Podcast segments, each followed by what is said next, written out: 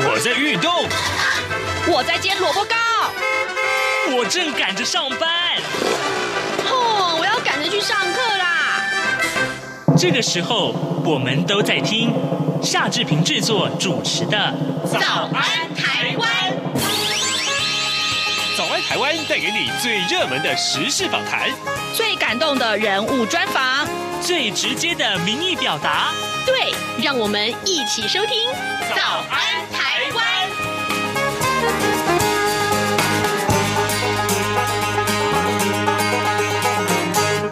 早安，台湾！我是夏志平。今天是二零二一年的八月二十五号，星期三。今天志平在访谈单元里面要请弥勒熊，就是资深的影评人，带着呃台北电影节的副总监王统生一块来介绍今年的台北电影节。待会儿就请您收听。那那么在请您收听访谈单元之前呢，那志平有一点点时间跟大家说一说个平面媒体上面的头版头条讯息。我们首先看到，哎，快要领五倍券了。对不对？自由时报今天早上告诉大家，五倍券呢、啊，呃，餐饮糕饼要加码百分之十，但是呢，只限数位券，总额大概是十亿元左右。好，这个讯息可能对于呃即将呃，也许十月份吧，开始要领这个五倍券的时候要特别注意到。另外，联合报和中国时报上面提到，通通都是疫苗的相关话题，呃。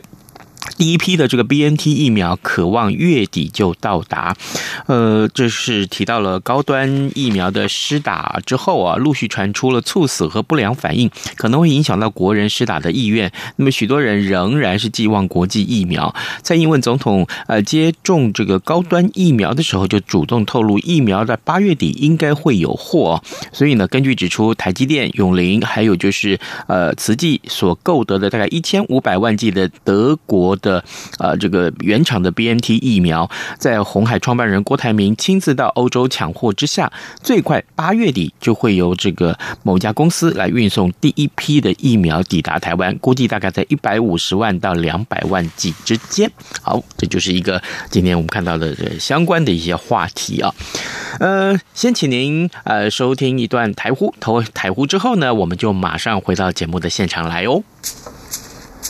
早安，台湾，你正吃着什么样的早餐？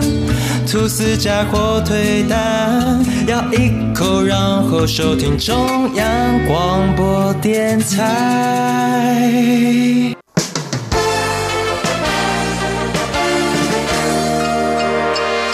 早安，笔记本。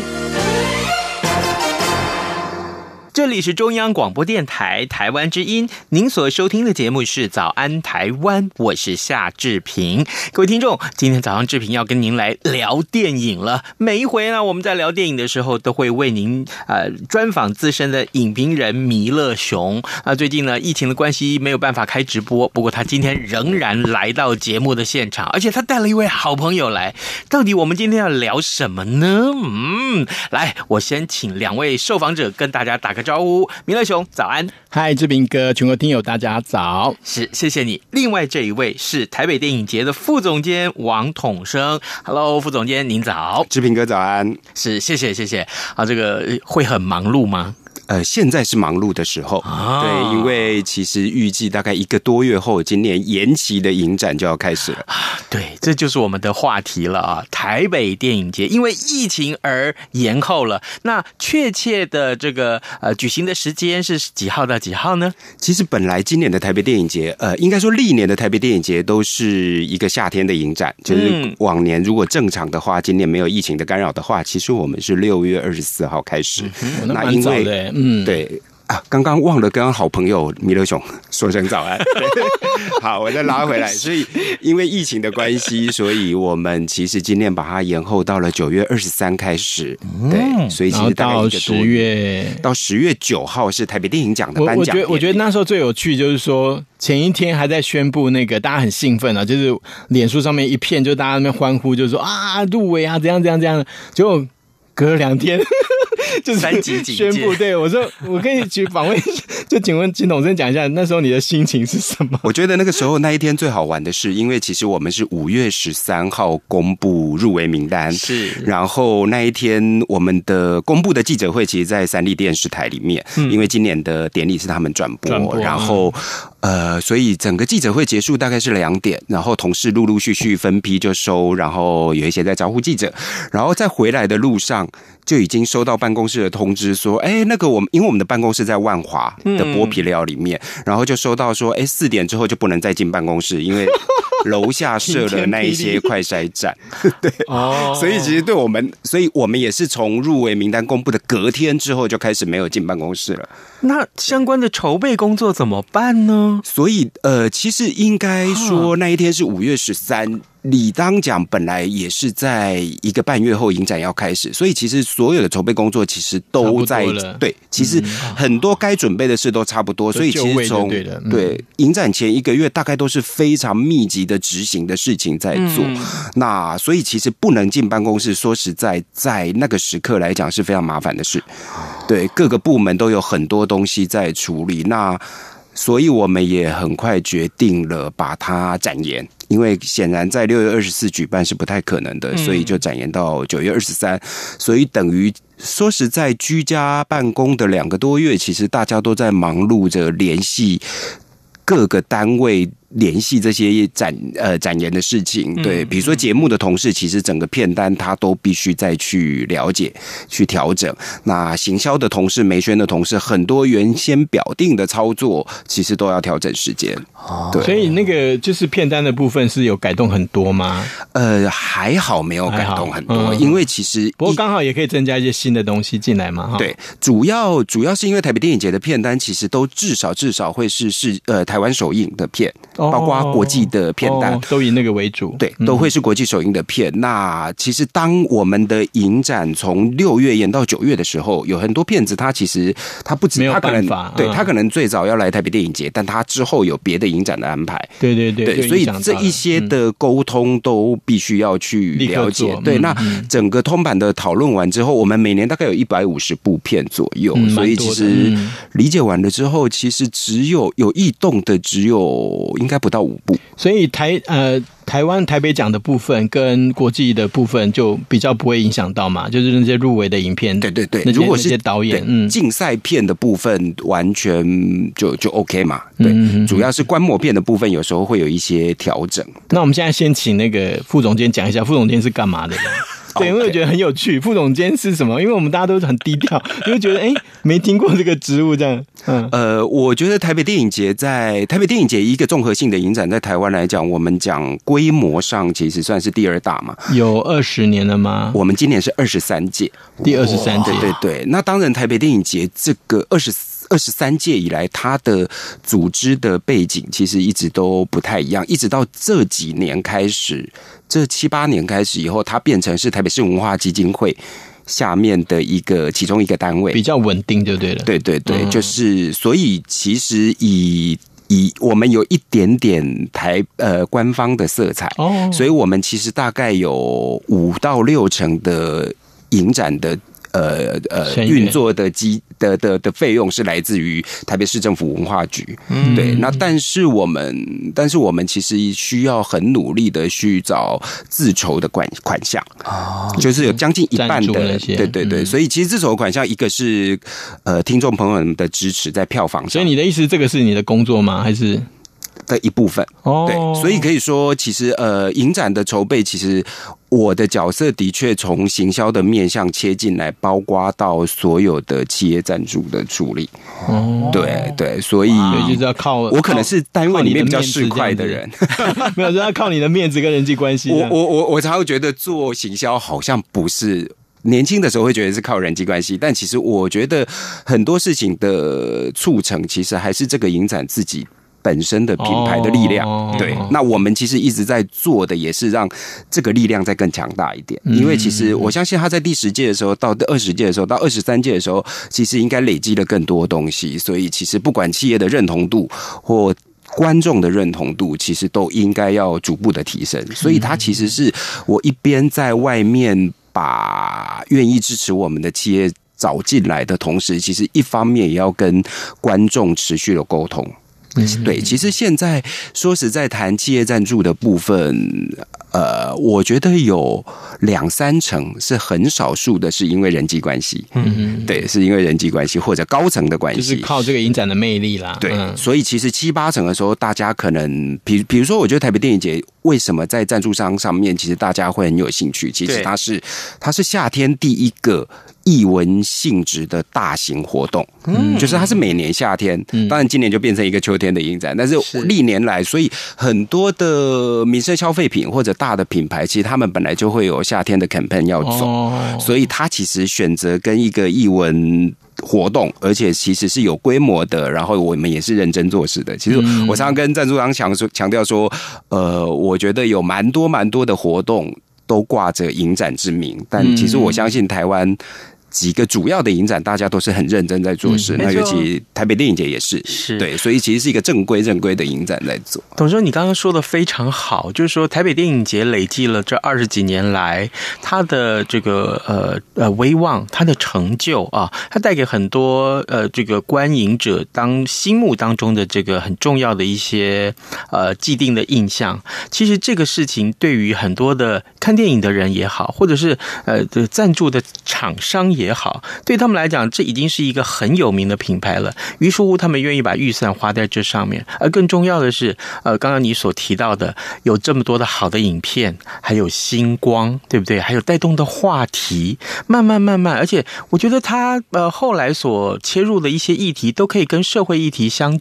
结合，这是很不简单的事情啊！过去这几届努力的成果有所瞩目，非常的棒。其实这也现在可不可以请那个统神讲一下，就是说这一次的特色好了，对大家还是蛮想知道的。好，其实应该说，我觉得台北电影节透过每一年在累积的东西，其实都成为它的特色。对，所以呃，就一个观众来看电影这件事情，其实这几年每年其实。即便在我们组织内部或者外部的单位，都很常有一些讨论，就是影展存在的必要性。嗯，尤其在疫情的状况下，影展它就是一个，当然很多呃国际上有一些有一些些的转型，有一些人做了所谓的线上影展。应该讲说，去年已经受到影响的。对对，所以去年台北从去年一直延伸到今年，这样子等于是还不到两年，但是几乎快两年这样子的。你你自己的个人的感受是什么？就是说。怎么样继续去推动这个事情？我觉得这个还蛮重要的。那个热情在哪里？嗯，其实我自己的感受上，当然我自己个人的喜好上，我还是觉得一个实体接触的重要性。嗯，对，是一个人跟人之间感情。因为看电影其实很像宗教的。宗教仪式，尤其影展，对，尤其影展，对不对？你就会看到很多平常不出来看电影的人都跑出来了。对，有时候我们在沟通所谓看电影的人，其实你会发现有一条线，虽然他的行为是一样的，但是其实看一般商业映演的电影，不一样，跟看影展的那个族群的样貌是不太一样的。所以，对，所以其实。呃，我我我自己很支持一个实体的影展的状态，嗯，但的确这两年的冲击实在太大了，尤其我们自己的也是被影响到很大的一个单位，嗯，所以的确我们也呃主动或被动或被迫的去理解一下线上影展的一些可能性。所以你们有一些就是 Plan B，对不对？譬如说像万一影展。到了好，我们举行完了，可是要颁奖的前一天，可能突然怎么样？所以这个部分你们应该也做了一些万全准备吧？整个以以以弥勒熊刚刚讲到的颁奖典礼，其实是完全另外一个在准备的事情。他的阴影的方案的确更多套，有另外一批人。其实以今年的实体影展的筹办的话，嗯、看电影这个部分，其实我们说实在，如果疫情所谓到了，比如说到了四级。其实我们也没有什么应变方案，就是这一次就是停止，就是就是暂就是取消。没办法了。对，我们延了一次，其实就是取消。那是但是颁奖目前看起来是还可以。对，竞赛的部分是一个。它其实就一年一次，你今年如果没有竞赛，也很难想象这些片全部跟明年的放在一起比，所以其实也不愿意吧？对，参展的人也不愿意。对，对，对，所以当我们的入围公布之后，这件事其实最就一定要做，那推动下。当然，以我们现在在我们一共有基础上有三套剧本，也是因应着疫情的二三四级走。那我们先讲最严重的，假设四级的话，其实我们会很。很需要很小心的处理所有的评审会议，因为评审会议也是一群人聚在一起，对。但只要评审会议开完了之后有结果之后，其实他就可以有一个得奖的名单出来，只是我们怎么去演绎这个形式。所以四级的状况可能，比如说香港那边曾经 他们就是请影展的主席把名单呃把得奖的结果念出来。比如说去去年香港金像奖，嗯，对，那也是一个方式，就很 boring 这样。然后 也没办法，对啊，所以我们就是在各种级别上。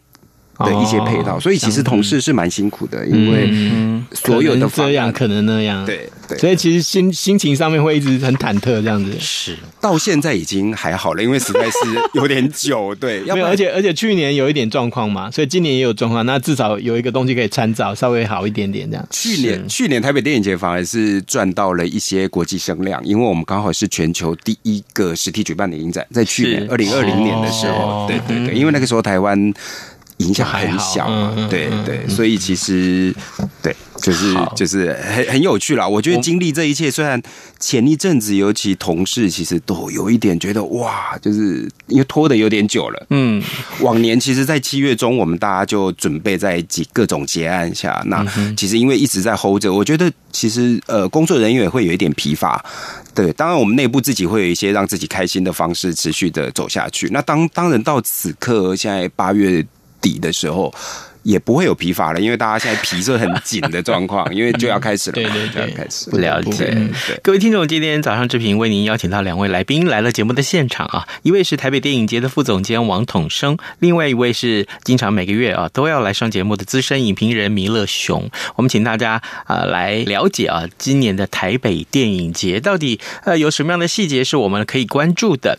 好，这个谈到了影展，在台北电影节嘛，其实有很多放映片子是我们从国外邀请来的，那么也正好这个时候，可不可以也请统生为我们来解说一下你所关注到的今年的腰斩的影片里面，或者哪一个部分是你投注了很多的观察的心力，为我们分享一下？好的，其实呃，影展的选片上面来讲，所谓的好的好的电影非常的多，但为什么他来台北电影节，或者为什么台北电影节要邀请他，其实就是一个影展策展的角度。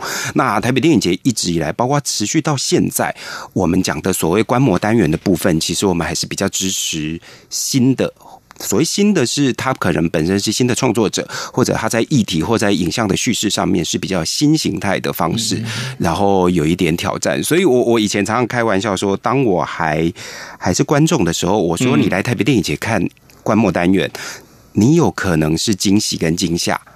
可是那个惊吓你在别的影展可能感受不到。那惊吓的原因就是因为，哎，你没有看过有人是这样说故事的。嗯，对。那我我我我自己很很支持台北电影节继续是这样的路线，因为事实上，我觉得如果呃比较比较。普罗大众都可以接受的电影，其实他现在可以看的管道非常的多。嗯，可是有一些新的创作者，他需要，他更需要像影展这样的力量来支持他，让他被看到。我们如果从竞赛的部分来讲，我我我自己还是觉得台北电影奖的部分其实是针对所有台湾电影的一个竞赛。就是它的前提的条件其实就是台湾电影。那我觉得今年在短片上，我觉得非常精彩。所以很多人先问参展啊，就是参加比赛有几部？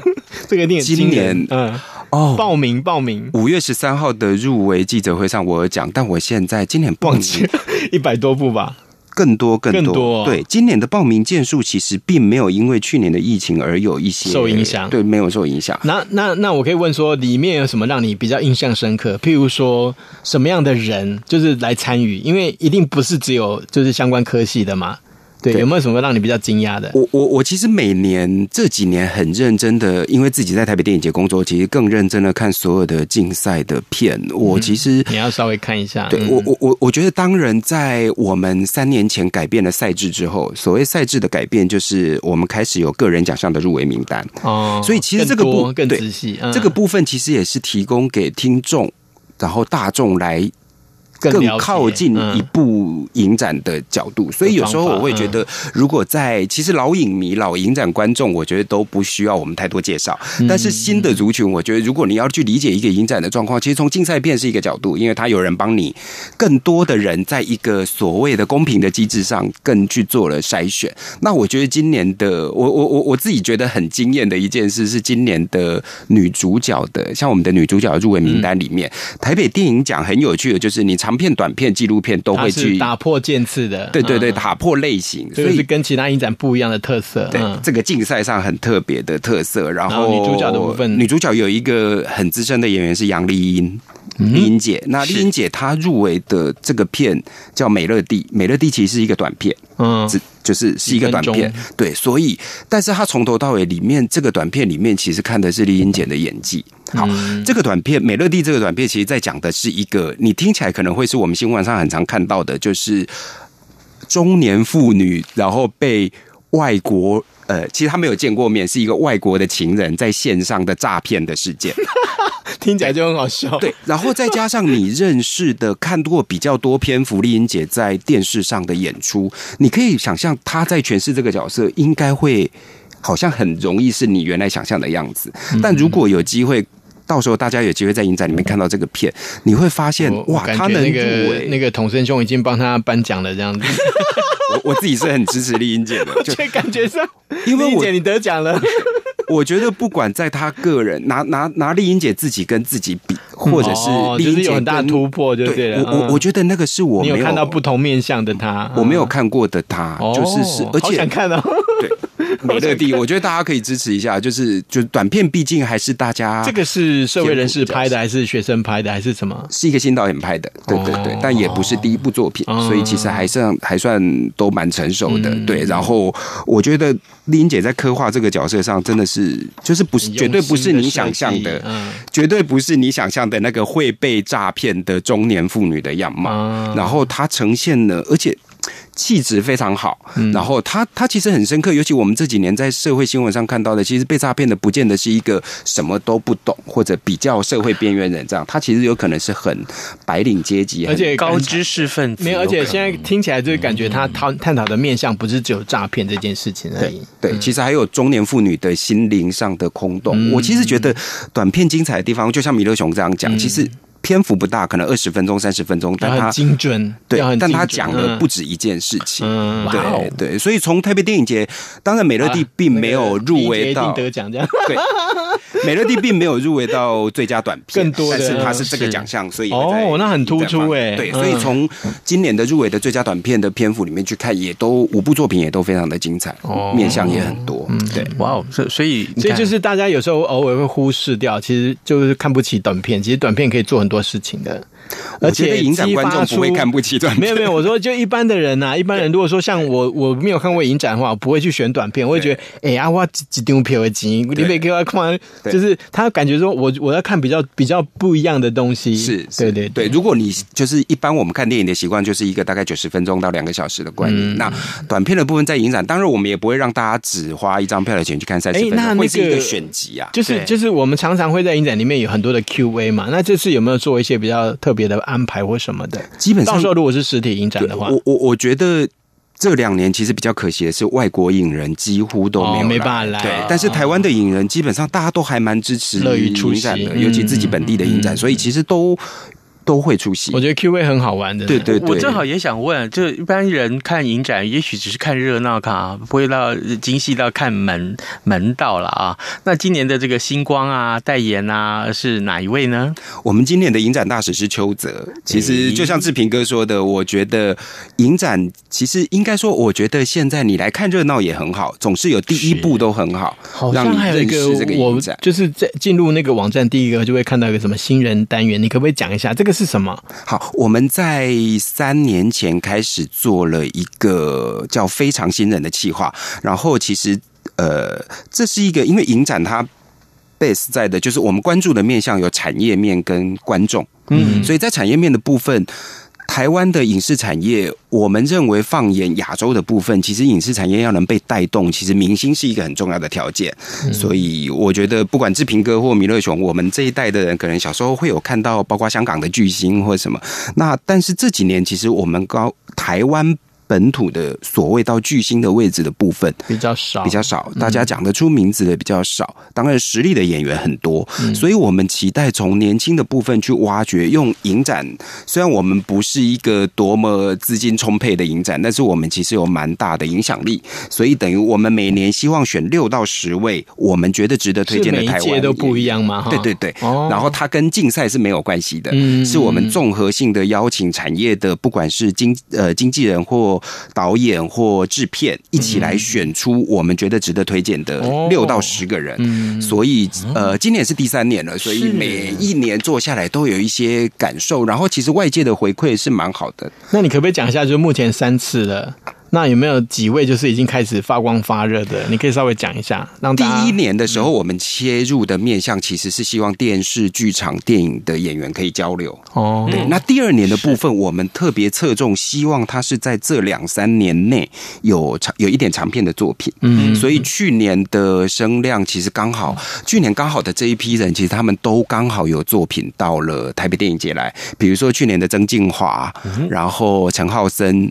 陈妍霏、刘子权，他们都刚好有都很红啊，现在 都有很大的，所以都被你们挖出来了，知名度的作品来来了，哇，好厉害！对，所以其实我觉得其实是一个相辅相成的，就是他们也让台北电影节更被看到，然后台北电影节用影展的角度推荐给所有的创作者或产业的人士这一些人，因为你刚才讲这几个今年都好忙哎，对 对。对，而且后面都在继续在拍了，对对对，当然我觉得他们自己就很有魅力。很有分量，嗯、对对。好，各位听众，今天早上志平为您邀请到资深影评人弥勒熊，同时还有台北电影节的副总监黄统生。我们请两位在节目中为大家介绍今年的台北电影节有哪些特色啊？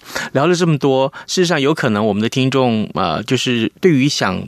完全全盘的去了解台北电影节的话，他可以从哪一个管道去获得这些资讯？我们要请统生为我们介绍。嗯、台北电影节的脸书其实是在，尤其在影展前两个月开始，其实就都是非常热的。所以假设你。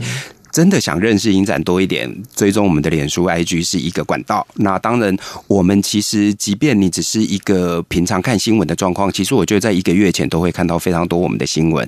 然后我觉得从来没有接触过影展，也不用觉得这里是一个非常困难或者是需要花很多脑筋的地方。其实我觉得看电影，像我自己在看影展的片。其实我们在上班，其实很忙，就算去看别的影展，所以我常常都是选择我有空的时候，嗯，如果那个时候还有座位，我就去看。我觉得这也是提供给忙碌的，假设比较忙碌的的的生活状态的人，我觉得这是一个选择。然后你真的去看了一次之后，你会知道，在那个气氛跟平展在商业映演的电影上面气氛不太一样。是对影展有一个他自己的一个独特的魅力在。然后，当然电影带给你的在想法上的冲击，我觉得。在影展会是更大的，是被放的更大的。哎，那再请问一下，童生，就是呃，完整的那个电子电子版的那个手册，大概什么时候可以？八月三十一号，哦，在预计八月底，对对，因为大家这个很关心，是是是，对。然后卖票是什么时候？九月十三。哦，所以可以让大家有两个礼拜时间去思考，因为到时候就会抢抢抢，是的，是。就是一定要完整的东西才会知道说自己想要看什么，真的，嗯、真的。好，这个呃，事实上我还是提醒大家，各位，如果你。对今年的台北电影节是有兴趣的，不要忘记啊！这个八月底的这个电子的手册，还有就是九月十三号开始售票，嗯、然后九月二十三号啊开始，一直到十月九号都有很多，每天都有一些重头戏要跟大家见面，请大家随时锁定台北电影节的脸书。哎，这次的场场场地也稍微介绍一下。好，呃，往年如果是台北电影节的老观众，其实都知道我们的主场馆在中山堂，但因为延期的关系，其实档期配合不起来，所以我们今年的三个应演场地是金。金站威秀、信义微秀跟光点华山哦，都很棒的场地啊！对，是的，是。嗯，好，今天也非常谢谢两位来上早安台湾节目，也谢谢你们引领大家进入电影的世界。好，谢谢你们，谢谢，谢谢拜拜。早安，台湾，你正吃着什么样的早餐？吐司加火腿蛋，咬一口，然后收听中央广播电台。早安，报马仔。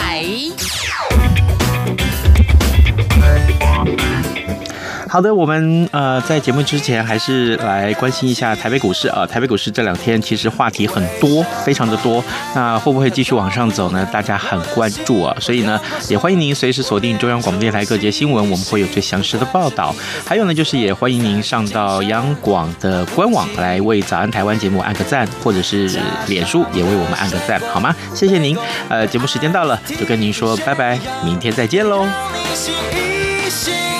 反正过了十二点，好多一样被丢弃。